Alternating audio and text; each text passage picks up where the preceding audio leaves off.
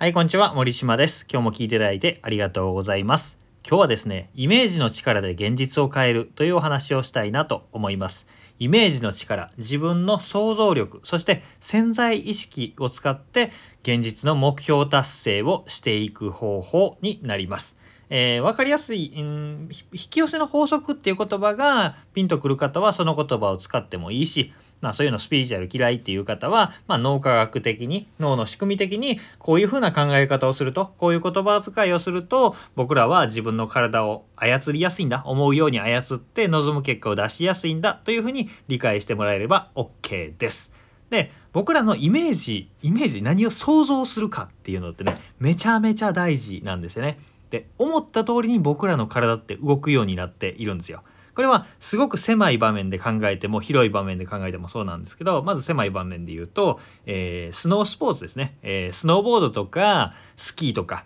まあスケボーとかも多分そうなのかな。あれって細かい体の動き膝の向きだったり、えー、腰をどう動かすか手をどうするかっていうよりもとりあえず立ってえー、滑りたい方向に体を向ける視線を向けるっていう風にするとそっちにスーッと動いていくんですよね。これ体験したことある人は分かる感覚だと思います。右に行きたければ右に向いて左に行きたければ左にグッと向けばそっちにスーッと動いていくわけです。だから意識した方向に動いていくんだよということですね。これってスポーツだけじゃなくて、えー、事業だったりとかパートナーシップだったりとか人間関係だったり健康だったり、えー、痩せているか太ってるかっていうのも結構ねこのイメージの力が大きいんですよ。えー、細かいノウハウとか厳密に正しい手順を、えー、理解していなくても成功イメージを持っていればなんとなく真似してなんとなく結果が出ちゃうものなんですよね。で、えー、僕も自営業の友達が周りにいっぱいいますけど、えー、夫婦も夫婦仲も よくって、えー、売り上げもぐんぐん上がっていってて楽しそうな人たちばっかりと関わっているとそうなっていくし逆に夫婦仲悪くてギクシャクしてて楽しくないわでもまあ売り上げ上がってるし大丈夫やろみたいな風に言ってる人とばっかり関わってるとそういうイメージがね自分に染みついてくるんですよ。そうすると、え自分もそっちに行っちゃうんですね。まあこれは類は友を呼ぶとか鶴見の法則みたいな風に言えることでもあるんですけど、まあ、自分の頭にどんなイメージを描かせるかっていうことが大事なんですね。この、えー、スノースポーツの話に戻すとゲレンデで滑っててですねうわぶつかりそうあの人とって思うとバーンってぶつかるんですよね。あのあっちに行っちゃいけないあっちは崖だからとかあのあっちは雑木林だからぶつかっちゃうと思うと案の定そっちに行っちゃうわけですよ。でそのあっちに行っちゃダメだっていうことを意識するとそっちに行くみたいな風にねイメージの力ってそのまま現実化しやすいんです。この話をもっと理解しやすくするためにもう一つお話を紹介したいなと思うんですけどこれね何を言うかではなく何を描かせるかということが大事ということです。これ潜在意識の使い方ですごくすごく大事なポイントになってきます。あのクッキーの実験があるんですけど子供の目の前にクッキーを置いて短い間で留守番を頼みます。そしてその子供に、えー、クッキー食べちゃダメだからね。先生帰るまで待っててね。クッキー食べちゃダメだよ。っていうふうに言って席を離れるとほとんどの子供が食べちゃうんですよ。その一方で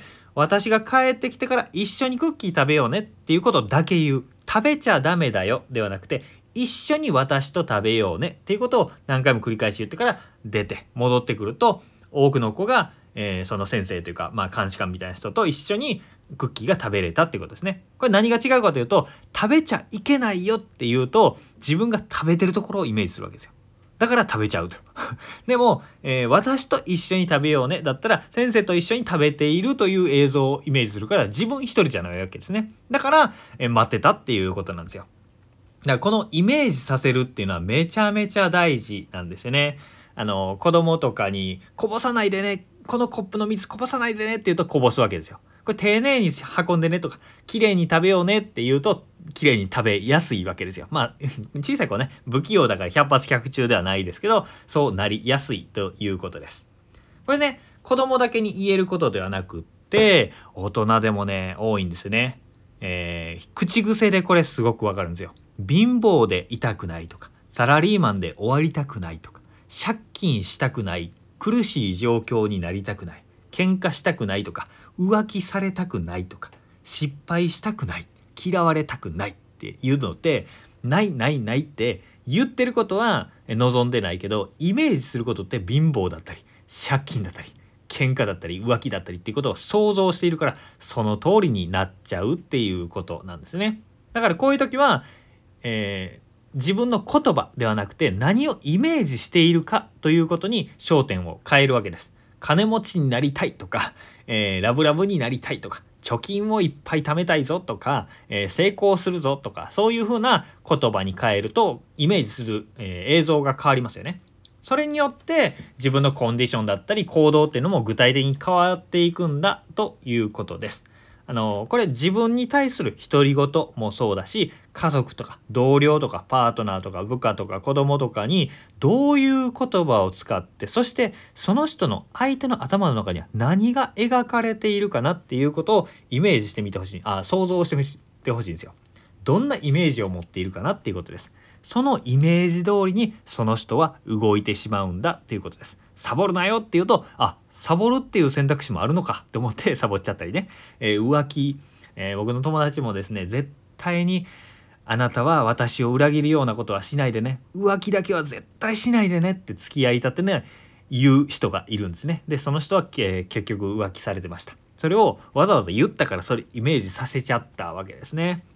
だから、えー、イメージさせる何を描かせるかということは自分にも人にもすごく大事なことなのでこのイメージの力を使って現実を変えるというかイメージの力が現実を作っているんだということを意識しながらね何をイメージしているだろうということを意識しながら、まあ、日常を過ごしてみてください。結構ねこの意識のフォーカスが変わるとあ気づくことが多くなると思います。ああこんなことイメージしちゃってたからうまくいかなかったんだとかこの時はこれをイメージしてたからうまくいったんだっていうことに気づくことからね変えていけるようになるので是非、えー、一つでも2つでも気づいてみてください。何か参考になれば嬉しいです。では今日も聴いていただいてありがとうございました。森島でした。それではまた。